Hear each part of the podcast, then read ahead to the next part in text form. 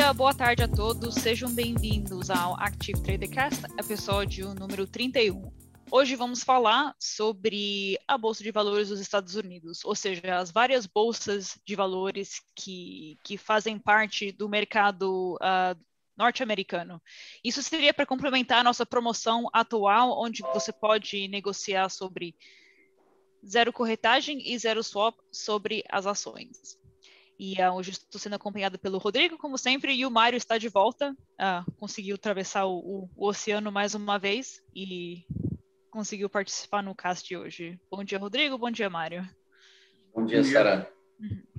É, então, se você está chegando aqui pela primeira vez, o Cast é a nossa iniciativa onde falamos sobre vários assuntos uh, dos mercados que impactam a nossa indústria também, e também assuntos geopolíticos basicamente o, o, que está o que está movendo os mercados na semana. E se você gostar, por favor, deixe seu like, por favor, uh, se inscreva ao canal, não deixe de compartilhar para os seus amigos também. E sempre gostamos que os participantes fazem bastante interação, então não deixe de colocar seus comentários, mesmo se for para dar um olá ou dar um bom dia. E também não deixe de fazer suas perguntas, sempre queremos responder suas dúvidas ao longo da sessão. Então, uh, Rodrigo e Mário, hoje vamos falar sobre uh, bolsas de valores dos Estados Unidos. E, um, ah, mas vamos falar um pouquinho, antes de falar das perspectivas desse ano, vamos falar um pouco sobre a história por trás uh, das bolsas. Eu sei que, especialmente, o Rodrigo gosta da, de falar da. Contador de histórias, né? Sim, contador de histórias. O Rodrigo é meio, meio nerd para essas coisas, então. Uh, pronto, Rodrigo. Então, quantas quantas bolsas nos Estados Unidos uh, criam a estrutura do, do mercado de ações norte-americano? Olha, sou, sou obrigado a dizer que, que se, se, eu soubesse que ia ter esse lado histórico aqui, até teria feito um pouco mais de research aqui para trazer. Mas eu sei que você já tem fatos os, os, fatos não, não, já eu, gravados. Eu, sei o, eu sei o básico, né? Eu sei o básico. Assim, eu acho que Sim. primeiro a gente tem que é, é, tem que é, deixa eu só dar um toque aqui o Andres, eh, só, só porque senão o som aqui eh, vem, vem forte aqui no meu lado. É, não, o som, se não dá para ouvir tudo aqui, tá?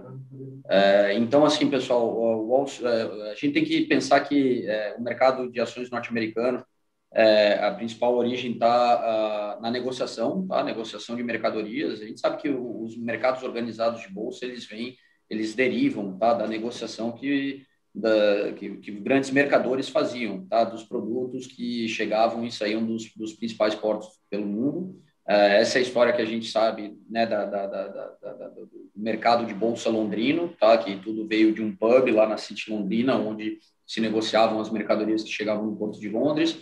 Não foi diferente com a, a, a primeira bolsa do mundo que surgiu na Bélgica também. Né?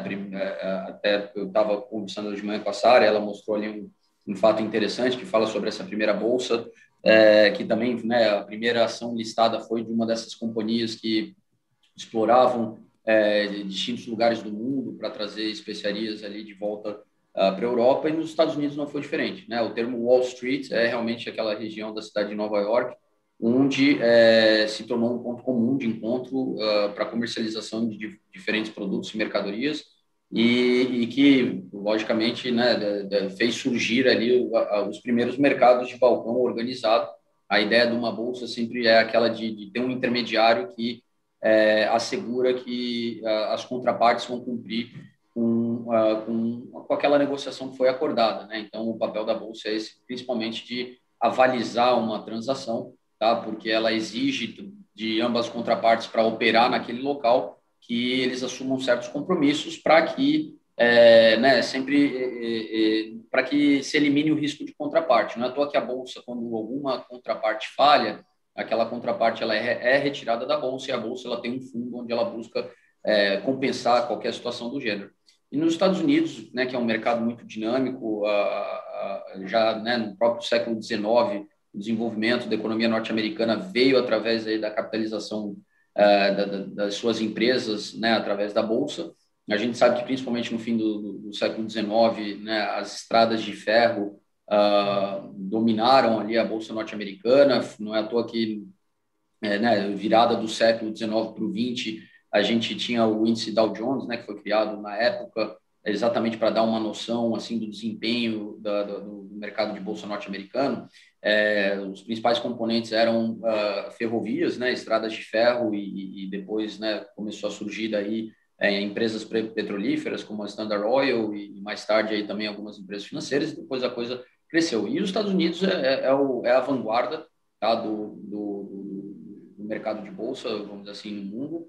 É, sempre teve inovando, sempre foi aquele mercado que, que mais é, é, capitalização conseguiu agregar e, hoje em dia a gente tem a realidade onde existem 19 é, bolsas uh, né, que, que, que, negociam publicamente ativos, ou seja, pessoas comuns é, podem né, negociar os ativos que estão listados nessas bolsas, né, um conceito diferente de, de, de, de dos MTFs, né, que são, são, são bolsas, mas bolsas privadas, né, onde não está aberto o acesso para qualquer pessoa.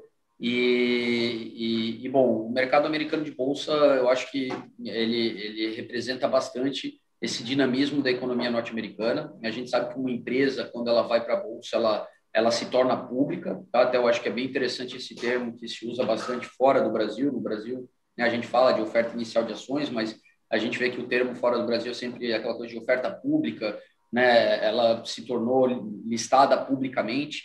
É, tudo isso para dizer que é o momento onde uma empresa ela passa a ter suas ações uh, negociadas abertamente, tá? diferente de quando pô, as ações são minhas, eu sou dono de 100% da Rodrigo Capital. É, tu quer comprar uma ação, tu vai ter que vir conversar comigo. Tá? Eu, eu, eu, eu peguei um bloco das minhas ações, 30%, e joguei no mercado, eu já não tenho mais controle sobre aquelas ações. Aquelas ações são da Saras, é, do Mário, e, e, a pessoa pode, né, lá naquela bolsa, encontrar uma pessoa que está querendo vender aquelas ações e é, e, e, bom, e negociar sem a necessidade do bloco controlador daquela empresa ficar autorizando né, a compra ou a venda daquele determinado ativo. E quando você se torna público, você passa a ser escrutinizado publicamente e também pelos reguladores. Tá? É, com, com a evolução dos mercados de bolsa, os reguladores eles foram trazendo cada vez mais regras para o mercado. Para o quê? Para evitar que é, fraudes né, é, a, a, acabem acontecendo, porque toda vez que a gente vê algum escândalo com alguma empresa listada, isso traz né, é, um impacto negativo né, para o mercado, e então o papel né, da, da, regulação do, da Bolsa é cada vez mais controlar para que as coisas corram dentro do, do que é esperado, né, para que não se, de forma alguma, se atinja a confiança uh, dos investidores em, em comprar ações e utilizar o mercado de Bolsa aí para para investir suas poupanças. E então essa coisa de se tornar público, eu acho que é um, é, é, sem dúvida, um passo muito importante no, no, ciclo de vida de uma empresa, porque ela assume um compromisso realmente uh, com, né, com, o mercado, de que ela vai ser transparente com aquilo que ela faz, com seus resultados, e, e, ela vai ser escrutinizada de três em três meses, tá? Dentro do, do, calendário de resultados, ela vai estar sendo obrigada a indicar aquilo que ela está fazendo, indicar os resultados que ela está alcançando, se justificar perante os acionistas e, e, mostrar que ela é uma empresa que está né, tá fomentando um caminho de crescimento sustentável e que, por isso, é, né, ela, ela é interessante aos olhos aí de investidores que, que, que veem nela um potencial é, de, de, de retorno, seja via dividendos ou via valorização das ações. Então, quando a gente fala do mercado norte-americano de bolsa, Sara, a gente está falando realmente é, do, do, maior mercado do mundo de bolsa, onde se encontram as maiores capitalizações, e, e, e com certeza, para quem né, vislumbra uh, operar né, é, é, empresas aí que representam o setor privado, né, aquilo que move a economia é, e que não não né, está ligado de, diretamente aí a, a, a, questão pública ou governamental, né, apesar de que a gente tem muitas estatais que também têm capital flutuando em bolsa, mas daí né, já é um modelo híbrido é, eu acho que é, é, é, a porta de entrada, tá? Porque o mercado evoluiu muito e hoje em dia você operar essas ações que se encontram listadas nessas bolsas, né, principalmente as norte-americanas, você tem uma segurança de que aquela empresa ela tem N requisitos de governança corporativa que ela deve seguir para não ser punida pelo mercado. Obrigada, Rodrigo. Um, vamos falar um pouquinho mais, já, já, que o Rodrigo conseguiu passar uma, uma breve explicação de, da infraestrutura, da, da estrutura do, do, mercado de bolsa. Sim, contem com, com 19 bolsas e, e um, como o último ano foi bem volátil, a gente vê as notícias que às vezes não, o mercado está indo para cima, não, o mercado está indo para baixo, um, mas na verdade cada bolsa tem seu tem seu pró uh, seu próprio comportamento. Um, mas muitos falam sobre uma, uma bolha, ou seja, um excesso de liquidez. Uh, tipo, o mercado de bolsa está num, num bull run, porém tem certas bolsas que não estão indo para cima.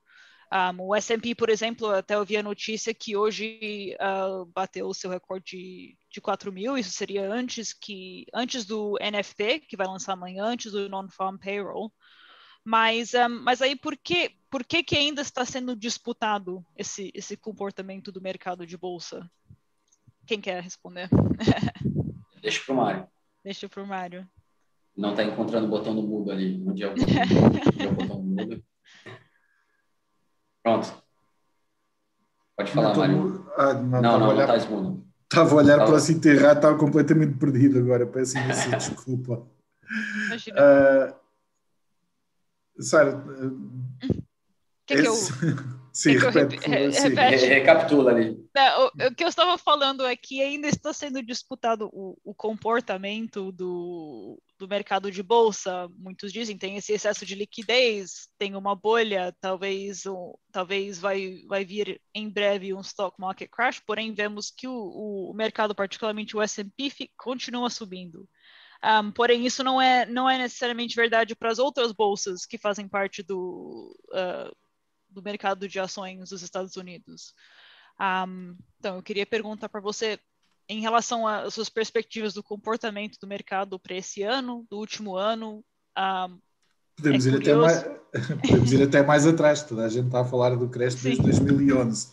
Sim. Uh, o, o, mercado caiu, a, a seguir à crise financeira, o mercado caiu para 6 mil pontos, mais ou menos, o Dow Jones. Uhum. E, e, recuperou muito depressa, entre 2009 e 2011, 2012, recuperou de 6 mil para 11 mil pontos. E desde essa altura está toda a gente a falar em creche. Já, já passaram mais de uma década, claramente que se houver um crash, vai haver um crash, mas que não é o crash todos os anos, nem é todos os anos, a cada três meses alguém fala que vai haver um crash e que estamos numa uhum. bolha. Uh, se estamos numa bolha, eu acho que é difícil dizer que estamos numa bolha. Uh, uma bolha é um, um mercado bull, é uma bolha que nunca rebenta e, e nós estamos num mercado bull há, há, mais de uma década. Portanto, mesmo que haja um crash, isso nunca foi nem nunca será uma bolha. Portanto, tivemos um bull market de 11 anos, é provável que ele chegue ao fim, vai, vai seguramente um dia vai chegar ao fim, e quando chegar ao fim vai haver uma quebra, mas isto não significa que, que é uma bolha. Uh, uma bolha seria um crescimento muito rápido num curto período de tempo e depois acontece o mesmo que acontece uma bolha, um balão quando rebenta, que, que desinfla muito depressa. Dez anos depois não se pode dizer que isto é uma bolha. Não, não, acho que quem, que quem continuar a chamar este mercado uma bolha está a olhar seguramente só para o último ano e está-se a esquecer que já, já, já estamos em bull market há 10 anos, para além desse um ano. No, no comportamento das bolsas este ano. Está ainda mais eufórico do, do, do que já estava no início, no início do ano. Desta vez não tivemos nenhum efeito em março como tivemos no ano passado, felizmente, e, e o, as bolsas, embora estejam a lateralizar, também eventualmente é preciso alguém começar a vender até para realizar mais valias e, e, isso começa a afetar o comportamento da, das bolsas. Mas, na minha perspectiva, não é de todo um bull, não é de todo uma bolha, é um bull market que estamos a viver, que eventualmente vai chegar ao fim. Agora, quem, quem tentar adivinhar onde é que ele chega ao fim, pode ser, pode ser que erre, assim como há pessoas que andam, há muita gente que anda a errar ao longo dos últimos 10 anos a dizer que isto vai acabar. Uhum. Quando acabar, acabou, mas vai ser indiferente de tudo aquilo que já foi dito ao longo destes 10 anos e, e seguramente que isto não, não vai alterar em absolutamente nada, mesmo que seja um crash e que perca 50% do valor atual, vai ficar 50% acima de, do valor de 2011, que era quando a gente dizia que estávamos no olho. Mas um, as, as metas e os indicadores que, que costumam ser utilizados, pronto, o que, que foi utilizado 10 anos atrás, talvez seja que alguns indicadores não valem mais hoje em dia, e é, e é isso que, que está sendo disputado, porque alguns analistas sejam, eles usam algumas algumas medidas para medir o comportamento do mercado e outros dizem não, desconsidera essa parte porque porque as condições uh, da economia, por exemplo, hoje em dia são, são diferentes. Então, um, e pronto, a, a, questão do último ano, só pensando na, na, pandemia e no vírus, já é uma, já é uma questão mais imprevisível, são, são condições diferentes de 10 anos atrás. Um, assim, então como é que como é que podemos fazer sentido disso? Quais, quais metas quais metas deveríamos seguir? O que, que podemos confiar? O que, que não podemos confiar? Eu acho que toda a gente esquece que a economia é uma ciência social, não é uma Sim. ciência exata não, não há certezas. A economia é feita por seres humanos, é composta por um conjunto de ações de seres humanos. Os seres humanos individualmente são irracionais, os, os seres humanos em grupo mais irracionais são ainda. E a economia tenta racionalizar o comportamento de grupo de, de seres humanos em relação à economia. Tem tudo para dar errado. Não, é, uma, é uma ciência social tem tudo para dar errado em termos de análise de futuro. Não, as probabilidades de acertar são reduzidas porque a mentalidade, a mentalidade de grupo do ser humano não é previsível. E, e quando tentamos olhar para indicadores, estamos, os indicadores são sempre baseados no passado. E há um aviso de risco que tem que se pôr sempre e que os reguladores obrigam a pôr sempre, que é resultados passados não são garantia de resultados futuros. E há uma razão para isto. E, no entanto, todos os, todos os indicadores são baseados no passado e utilizam o passado para prever o futuro. Portanto, alguns indicadores vão funcionar, outros não vão funcionar. E, e, e, só quando olharmos para o passado é que vamos saber quais é que funcionaram e quais é que não funcionaram. E não há, como, não há uma bola de cristal, não há quem, quem possa adivinhar qual é que vai ser o futuro. Agora, eu tenho a minha visão e eu acho que eu tenho como analisar a minha visão. Depois se ela está certa ou está errada são outros 500. Isso já é uma situação completamente diferente. Agora, eu tenho por mim ser capaz de, de olhar para, para a situação económica e decidir o que é que eu acho que vai acontecer daqui a um ano, dois, cinco, dez. Mas isto é o que eu vou achar de, de, dos indicadores que eu, que eu vou considerar e daquilo que eu acho que vai acontecer. Depois a realidade pode ser completamente diferente e, na maior parte das vezes, naquilo que eu acho, é, é normalmente completamente diferente daquilo que eu achava. Eu acho até interessante, né, muito se discute o mercado ser eficiente ou não. É, tem que lembrar que o mercado são as pessoas, né?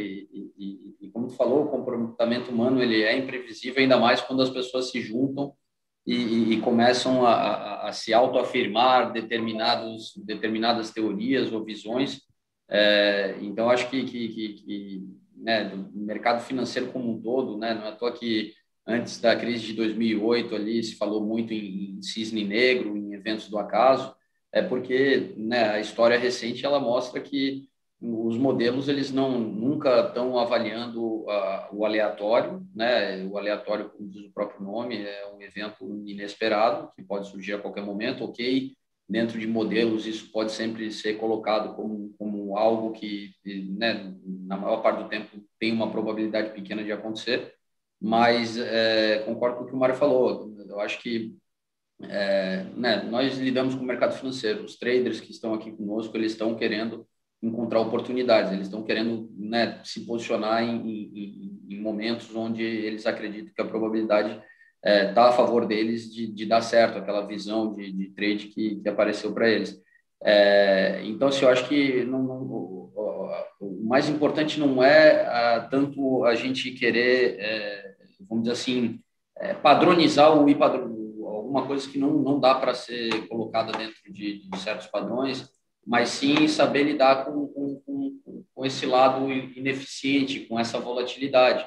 Afinal, né, é a movimentação dos preços que, que gera as, as oportunidades, é o fato das pessoas terem opiniões distintas que faz com que a gente tenha liquidez no mercado. Né? Se todo mundo estivesse vendo a mesma coisa, provavelmente em nenhum momento assim né, a gente teria uma discrepância que levaria os preços a se movimentarem. Né? O mercado precificaria uma coisa de uma forma, estamos todos vendo aquilo da mesma forma, e ficaria né, uma coisa parada, né, um preço fixo, e isso é, é irreal, inexistente. Então, acho que é, o importante, é, né, a gente está falando agora de uma nova bolha, o Mário, o Mário comentou, a, a, bolha, na verdade, ela se consolida quando a gente tem uma correção intensa né, em cima de um bull market que, que, que vinha se consolidando.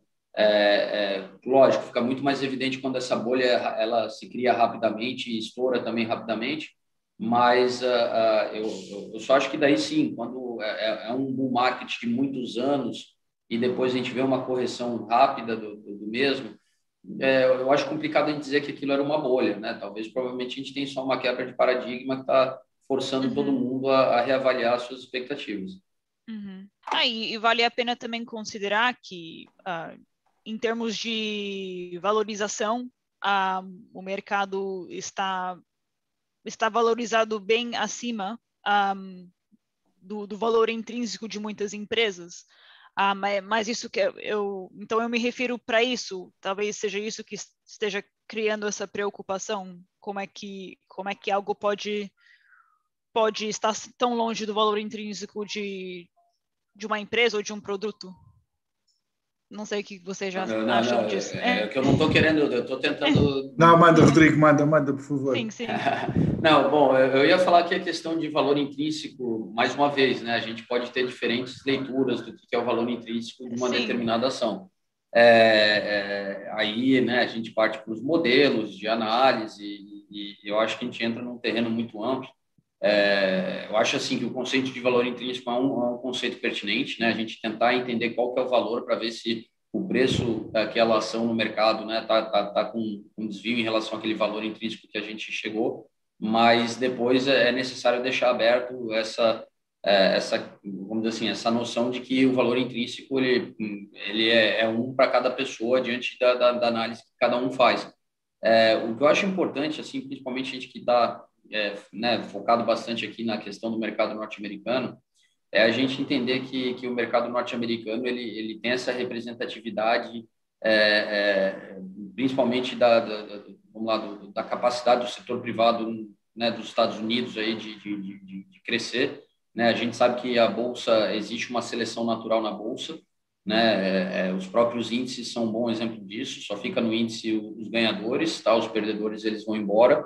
E na bolsa eu acho que também não é diferente. Tá? Na medida que você não agrega valor para o seu acionista, você tende a, a ver sua ação relegada para um segundo, terceiro plano, né? Você passa a, a, a, vamos lá, a ser alvo principalmente do capital especulativo. Né? As pessoas vão estar provavelmente jogando ali com a sua ação muito mais pela volatilidade que ela tem do que é, pelo potencial ali de crescimento que ela, que ela pode apresentar. E no caso dos Estados Unidos, eu acho que a gente tem que ter noção que sempre houve também um pouco de representatividade global né, nessa, né, nas, nas bolsas norte-americanas, porque já há muitos anos que a gente vê é, empresas que vão lá listar o seu capital, tá? não só a colocar ADRs para serem negociadas, mas também listar o seu capital. A gente tem exemplos como o Alibaba e o Baidu, que são grandes empresas chinesas de, de tecnologia e que fizeram questão de abrir o seu capital nas bolsas norte-americanas uh, para facilitar o acesso dos investidores estrangeiros às suas ações, né? E então uh, digo isso para a gente ver que uma bolsa não necessariamente ela precisa ficar restrita à negociação de ativos locais, ela ela pode sim abrigar a, a empresas do mundo inteiro. E eu acho que as bolsas americanas elas têm em particular isso. Tá? A gente fala de Bolsa do Brasil, não tem nenhuma ação estrangeira sendo negociada na Bolsa do Brasil. Agora, já nos Estados Unidos, eu falei aqui de Baidu e Alibaba, né, só para dar um exemplo, é, mas tem tantas outras que, ao longo do tempo, viram que valia a pena é, abrir seu capital lá para ter acesso a esses investidores norte-americanos, ocidentais. Então, assim, eu acho que a Bolsa norte-americana, ela, ela representa muito mais do que somente o setor privado norte-americano, ela, ela representa o, assim, uma praça onde todas as empresas globais e grandes capitalizações que querem facilitar o acesso de grandes investidores institucionais, principalmente ocidentais, é, onde vale a pena você pagar o ticket para estar lá. Né? Um bom exemplo até que a gente pode dar em relação a isso, algumas empresas que a gente viu aí nos últimos anos, até aqui no Brasil, que preferiram abrir seu capital na Nasdaq do que abrir na bolsa aqui brasileira, tá? E a razão é, é clara, né? Lógico, sempre se traz um pouco aquela coisa do, da governança corporativa, é que eu queria manter esse formato aqui que realmente existe mais flexibilidade lá fora, né? Porque o cara ficou chateado ali porque estava sendo considerado um cara não patriótico, né? Até porque era um cara que falava muito de eu vou ajudar o Brasil, vou ajudar o Brasil. Na hora de abrir o capital, o cara abriu o capital em Nova York, né? É, mas a gente sabe que no fim que mais do que é, é, aceitar o modelo de governança corporativa que ele quis para sua empresa depois dela dela ser listada, é, eu acho que o que pesa é, é principalmente a facilidade com que você é, a facilidade que é criada para investidores do mundo inteiro terem acesso às suas ações. Tá? É, é, lembra que, né, se, se você pega o caso do Brasil aqui, que eu acho que fica bem fácil aí de todo mundo entender. É, pô, se eu sou um investidor estrangeiro e eu quero comprar uma ação brasileira, eu vou ter que primeiro me domiciliar no Brasil, vou ter que criar um código fiscal brasileiro para daí sim passar a existir no Brasil e passar a ter direito de negociar aquelas ações. Tá? É, tanto que eu até brincava até uns cinco anos atrás, quando o Brasil tinha, tinha juros né, altos, elevados, é, para percepção de risco de Brasil que eu tinha na época, é, que, que eu falava, olha, o sonho de um, de um estrangeiro é ter CPF para poder é, comprar título, título público brasileiro direto no Tesouro Direto, né? Sem ter que passar por um banco de investimento, ou corretor, ou nada do, gênero, né? Lógico, depois questão de custódia, assim, mas Estou pensando com a cabeça do cara estrangeiro, né? Não é a coisa de abrir uma conta na corretora que nos faz é, aqui dentro do Brasil, mas sim a ideia de tu ter que ter um banco que vai te ajudar a ter acesso a esse mercado e vai cobrar um monte de FIIs por isso. Então, é, eu acho que assim é, é, necessário a gente ter em mente que esse o mercado norte-americano ele, ele, é um mercado de bolsa norte-americano que abriga as principais capitalizações não só norte-americanas, mas também é, do mundo inteiro que viram ah, né, é, uma vantagem de também ter ações flutuando nos mercados, nas praças americanas, para facilitar o acesso do investidor estrangeiro às mesmas. Uhum. Não, é um ponto muito importante que não é exatamente como você disse, não representa somente as empresas nos Estados Unidos, mas é tipo é uma porta para muitas empresas no exterior terem acesso e também para investidores que querem investir nos Estados Unidos terem acesso a, a, a empresas de outros países. E até inclusive a Active Trades uh, disponibiliza um, bastante ADRs de, de empresas de bolsas de Sydney, Shanghai, até uh, Bovespa. Então não deixem de dar uma olhada se, se vocês estão interessados em negociar ações conosco, agora sem corretagem e, e sem swap e sem alavancagem. Um, então vamos falar um pouquinho sobre, sobre as ações de tech. Que eu lembro que até o ano passado fizemos uma sessão no cast sobre, uh, sobre as a Fang, as, as empresas da Fang, como elas conseguiram tocar valores bem altos e, e de certa forma, preocupação uh, das bolsas conterem tipo todas as ações em uma só e talvez pode de certa forma desequilibrar a, valorização de uma bolsa por elas por elas uh, fazerem uma grande parte da cap capitalização da mesma. Ah, então, nas suas opiniões, quais seriam essas, as suas perspectivas para esse ano? Ainda é uma preocupação para essas ações de tech terem um valor tão grande da capitalização da bolsa inteira?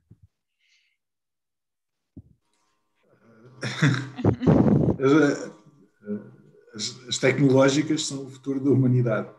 Portanto, dizer, tentar evitar que elas tenham uma capitalização muito grande do mercado é o mesmo que no início do século XIX tentar evitar que a Ford tivesse uma, uma capitalização muito grande no mercado ou um peso Sim. muito grande no mercado.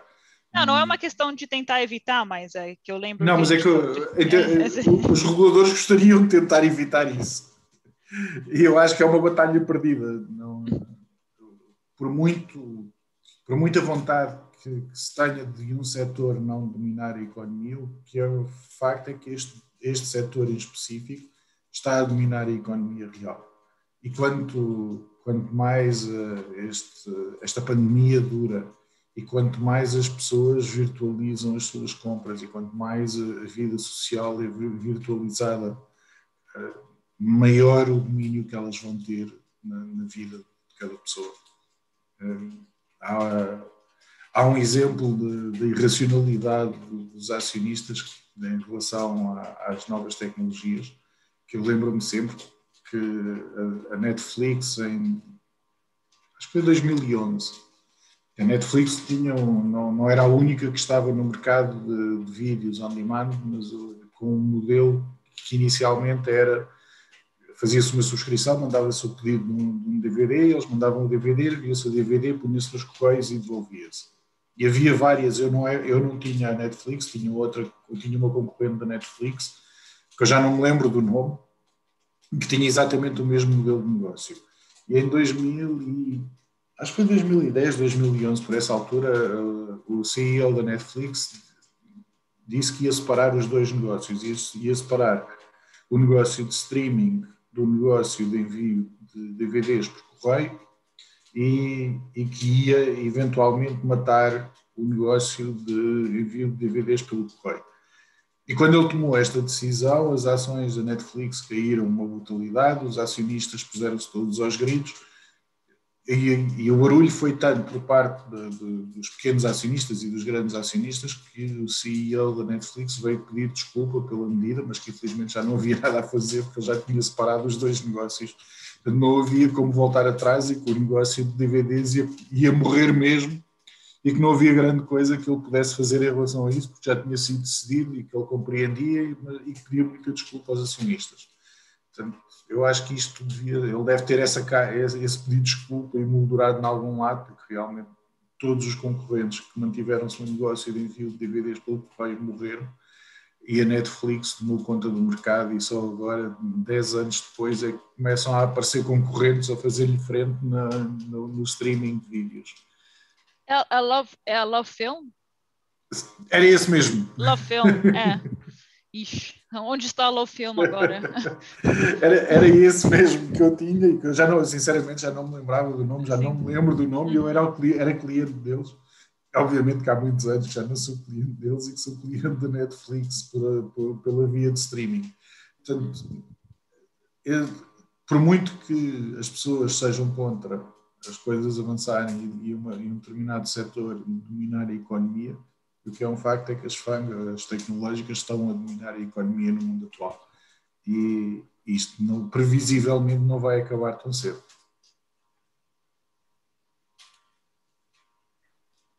Rodrigo, você, você tem algo a acrescentar? Não, eu, eu acho assim que, como o Mário falou, né, agora a gente está falando das techs, tá? Hum. há 40 anos atrás foram as petrolíferas.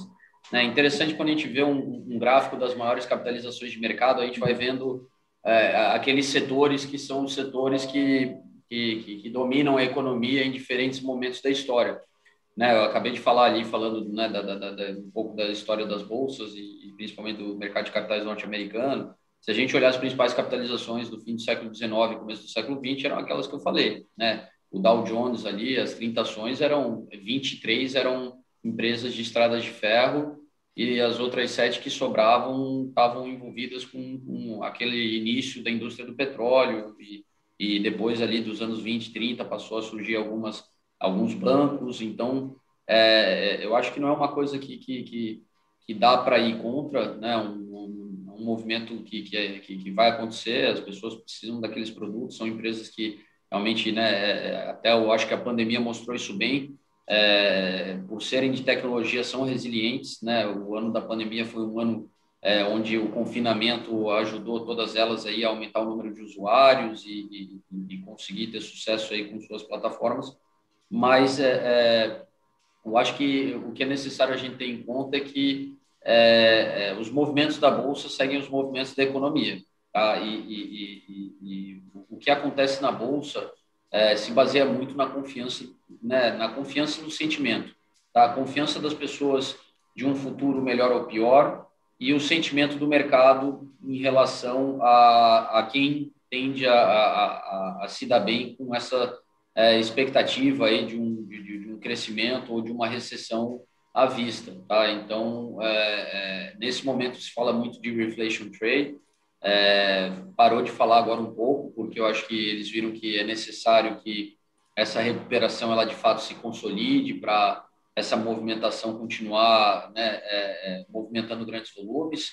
É inegável que sim, em janeiro e fevereiro a gente viu a migração de muito capital aí entre setores, entre empresas, entre classes de ativos, mas é, é, no fim, né, a, a, não importa o método de análise, tudo está sempre tentando é, entender como o mercado, como o sentimento do mercado vai ser em função daquilo que a gente consegue olhar do futuro nesse, nesse exato momento. E, e, e, o que a gente viveu no último ano, acho que foi bem interessante. Foi, principalmente depois da declaração da pandemia, a gente passou uns três meses, até maio, junho, onde ninguém sabia de nada. Eu lembro de da gente conversar no cast, de conversar em outras ocasiões aí que a gente fala sobre o mercado, e de naquele momento não só tá vendo todo mundo na mídia falar isso, mas também ficar com a sensação de cara, meu, não sei o que te dizer do longo prazo, porque na verdade a gente não está conseguindo visualizar nem daqui uma semana para frente. É, não é à toa que a gente viu ali um, uma volatilidade gigantesca.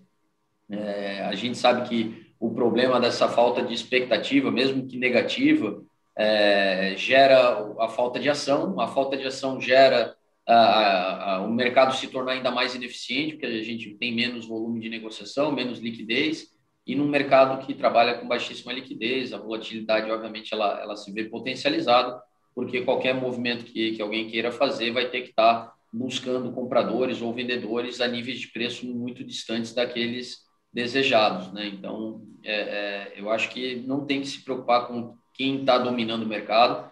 Agora, fato é, né? A gente sabe que é, temos ali já cinco empresas com mais de um trilhão de, de, de capitalização de mercado, um trilhão de dólares, é, e a gente sabe que, né, pegando um exemplo, o índice Nasdaq, né, onde a presença aí de várias dessas techs aí é massivo, é, claramente a gente percebe que se vai ter né, é, um problema agora com, com, as techs devido a talvez um aumento de regulação, a questão do, do, dos governos pelo mundo buscar os impostos que não são declarados aí no, no local onde acontece a transação, é, a gente sabe que elas podem sofrer e aí, por consequência, é claro que uma bolsa como a Nasdaq tende a ir junto. Né? A correlação é, é muito alta entre é, o índice e o composite né, da, da, das ações e, e, e, o comportamento das principais capitalizações. Uhum.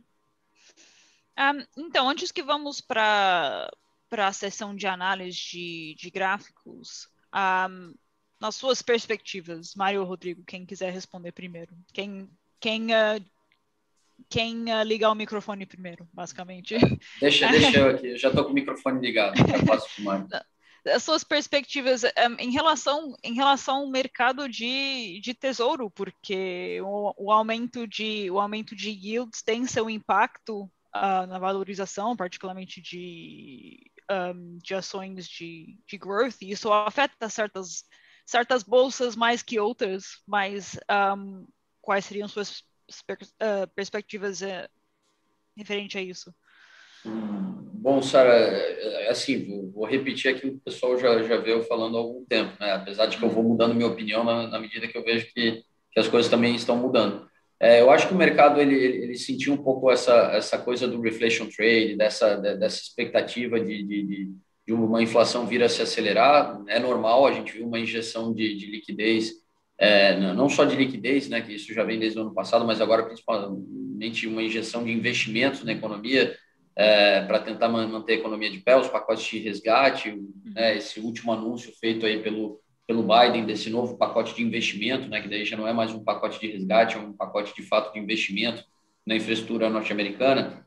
E, e, então, assim, é normal que diante de, de, de, de tudo isso se, se, se, reajuste a expectativa da inflação, mas eu, eu, eu, acredito que o mercado se antecipou um pouco, é sempre a ponta longa da curva aquela que, que se move rapidamente, mas é, parece que o mercado ele já está, hoje em dia, é, mais tranquilo com, com a, o discurso do Fed, né, que diz que está sempre tudo bem, que não, não há razões para querer é, normalizar a economia, sendo que ainda não existe uma recuperação sólida da mesma.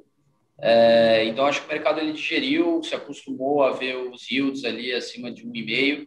É, eu acho que pode se tornar problemático do ponto de vista, como tu falou, de, de gerar uma migração de capitais do mercado de bolsa para para o mercado de títulos, se vier a passar os 2%. Por quê? Porque daí é, o entendimento de 2% num título de 10 anos é, norte-americano, tá? que, claro, já não goza mais daquela noção de, de, de, de, ser livre de risco como gozava muito tempo atrás, mas ainda continua sendo né, o, o, um ativo onde né, a expectativa de, de crédito é muito alta então, é, é, eu acredito que nesse momento já normalizou o mercado em função aí do 1,5, 1,60 até 1,75, caminhando para os 2% aí no, nos yields aí de 10 anos. Aí sim, aí eu acho que, que, que a gente vai ver mais um momento aí de, de, movimentação.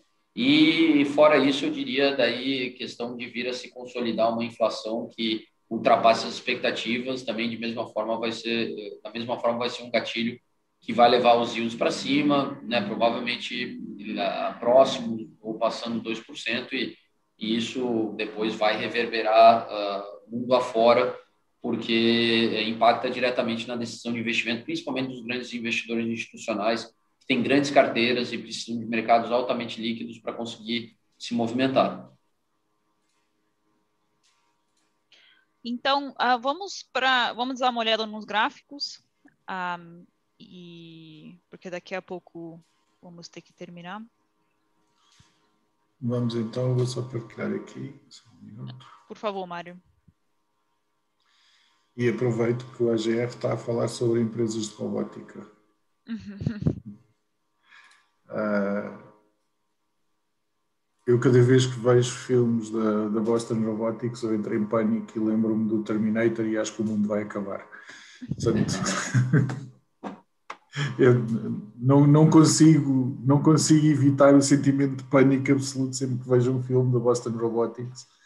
E, e sim, eu acho que neste momento as tecnológicas atuais, as FANG, que, que eu pus aqui algumas, ainda não tinha acabado de fazer os gráficos, mas as FANG é possível que sejam, venham a ser destituídas das suas posições de, de, de, de domínio da economia por, pelas empresas de robótica.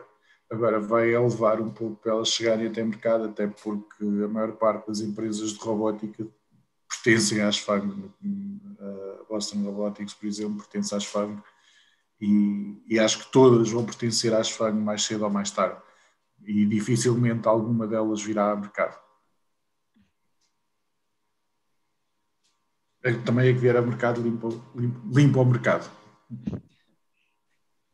Mas é interessante, né, Mário, que, que também já, já há algum tempo eu tenho tido essa impressão de que a, as gigantes do setor, no que vem aí qualquer novidade ou empresa se destacando por trazer uma solução que elas não cobrem, né, vão, vão chegar com o checão e, e, e levar. Mas é, ainda assim a gente está vendo aí o último ano, principalmente, né, que houve uma aceleração de IPOs, e, e, e, teve várias empresas que, que, que, que, vamos lá, buscaram um crescimento por conta própria e evitaram aí essa coisa de, de aceitar um, uma oferta hostil aí de uma das grandes da, né, da, da, tecnologia. É, será que não, não tem mesmo como a gente ver novos Facebook se formando, talvez? Dificilmente. Qualquer uma, e e eles já fizeram isto diversas vezes. O Facebook, cada vez que acha que existe um concorrente no mercado que é capaz de, de retirar-lhe a dominância que ele tem, ele compra. Já fez com o WhatsApp, já fez com o Instagram, já, já fez por variedíssimas vezes. E, e, o mesmo se passa com as outras. O Google com a compra do, do YouTube, a Netflix, não, não com compra direta, mas através de financiamentos brutais às produtoras para, para eles dominarem o conteúdo a Apple não fez e acabou por perder um bocado de dominância do mercado com a entrada do Android, da, da, Android e, e, foi por, por não ter conseguido controlar o sistema operativo e, e a Amazon assambarcou o mercado completamente, portanto não tem concorrência nem há ninguém conseguia fazer concorrência à Amazon onde ela está. Portanto, estes, estes grandes grupos sempre sempre que veem a sua posição em risco, atacam e compram. Verdade. O, tu consegue abrir aí um gráfico aí para nós, Mário? Pode ser esse do Nasdaq mesmo, já que está plotado aí. Só para já que estamos falando de tech. A gente, a gente pode dar uma olhada também no S&P também, mas é. uh, porque bateu bateu uma, uma meta hoje, mas uh, mas já que estamos falando de tech, vale a pena também olhar nas olhar para as FANGs. Bateu os 4 mil hoje. Uhum, bateu os 4 mil hoje. Uh, portanto, aos mil estava toda a gente a dizer que era, que era uma bolha. Eu lembro-me que. Deixa por isto também se nunca mais lá chego. Ah, não, não temos tão, tão para trás. Mas em 2011, quando estava a mil pontos, toda a gente estava a dizer que, que era uma bolha. Verdade, eu, eu lembro de, de, de ver S&P a 600, a 700. Sim, assim, a, é... a, seguir, a, a seguir à crise estava a 600, 700, depois subiu para 1000, 1100. Quando bateu nos 1200, toda a gente se pôs aos gritos a dizer que era uma bolha. Caramba. É bom, e não, e não é só o S&P, né? É... Não, há mais. O Nasdaq, por exemplo, o Nasdaq até 2019, até 2018, quem tinha comprado na, na crise de 2000, antes de, de, a bolha de dot-com, não estava a fazer dinheiro, até, até, até 2018 de 2018 para agora. Já multiplicaram várias vezes o investimento, já vai em 200% de valorização, mais de 200%. Não foi, em, em dois anos, quem, quem entrou em 2000 e segurou até agora, em dois anos fez o retorno todo dos últimos 20 anos. É, bom. É, é, por isso que eu volto sempre ao que eu acho mais importante é, que é a coisa de surfar a movimentação dos preços. Né? Isso eu acho que é o que empodera bastante o especulador né? É, contra uma visão mais analítica de ficar ajustando carteira com viés de longo prazo, a não ser que você seja um gestor ativo, com participação na empresa, né? que daí tu está construindo aquilo. É a grande vantagem de não importa para onde mover, se tiver liquidez né, e negociação, o cara está tá, tá sempre muito bem posicionado. Eu acho que uma coisa que, que, que, que é importante a gente frisar aqui, né, é, a razão aí desse, dessas máximas continuarem sendo alcançadas é porque é, a gente vive um período de excesso de liquidez e, e, e muitos agentes, né, sem ter para onde investir, a gente falou bastante disso ano passado, né, um mundo de juros negativos. Então, todo mundo que tinha poupança, né, se viu obrigado a, a tomar um pouco de risco, né, e partir para mercados que contam com mais volatilidade. E ali foram todos as ações, né? Não é à toa que a gente viu as techs também alcançarem seus máximos históricos e, por consequência, aí os índices também continuam aí trabalhando é, né, próximo às suas máximas históricas. Mas acho que é importante só a gente pontuar para o pessoal que, é, principalmente, né, o mercado norte-americano e a sua grandeza é, é trazem muita liquidez para o dia a dia, tá? Então, é, eu sei porque muitos dos, dos traders active aqui que, que usam nossa plataforma, é, muitas vezes eles aprenderam sobre investimentos, especulação em cima de ativos de baixíssima liquidez. E, e, e, se acostumaram com aquilo, se acostumaram com aquela dificuldade de operar num mercado que é pouco líquido. E eu já vi várias vezes isso acontecer. É impressionante quando essa pessoa finalmente descobre um ativo que tem muita liquidez, seja um índice como o S&P, o Nasdaq, DAX, ou mesmo as ações norte-americanas, né? Uma Apple, as FANG, ou mesmo outras grandes capitalizações, bancos, petrolíferas. Por quê? Porque ele se surpreende com a velocidade da execução e com a facilidade que ele tem para entrar e sair em diferentes momentos do dia. Tá? Então, acho que isso é muito importante a gente frisar, porque é, ainda mais agora que a gente tem essa promoção, onde o cara pode operar sem corretagem, sem swap, tá? Uh, operando à vista, né? e tendo a possibilidade de abrir até o microlote, é, eu acho que para quem ainda continua né, trabalhando com ativos de baixa liquidez, o que, que é ativo de baixa liquidez? Cara, ativos que têm apelo nacional, né? É, é, vamos pegar um exemplo aqui, o, mini dólar, que, que, que, a gente tem na nossa plataforma que é um, não, um dos ativos financeiros mais negociados uh, pelo capital especulativo no Brasil. Cara, o mini dólar é, é, ele é do interesse de investidores locais, de empresas locais que querem se né, fazer algum tipo de hedge com câmbio, ou até de empresas internacionais que também precisam fazer algum tipo de, de, de offset de exposição à nossa moeda. Mas é, é, eu não vejo, né, nunca vi na nossa história ninguém vir da mesa francesa ou da mesa italiana falando, olha, todo mundo está negociando agora o mini dólar ali, cara, que legal, né? Não, porque não conhece, quando ouve falar a visão, uma visão de que ah, o mercado lá não é um mercado muito líquido, não me sinto à vontade.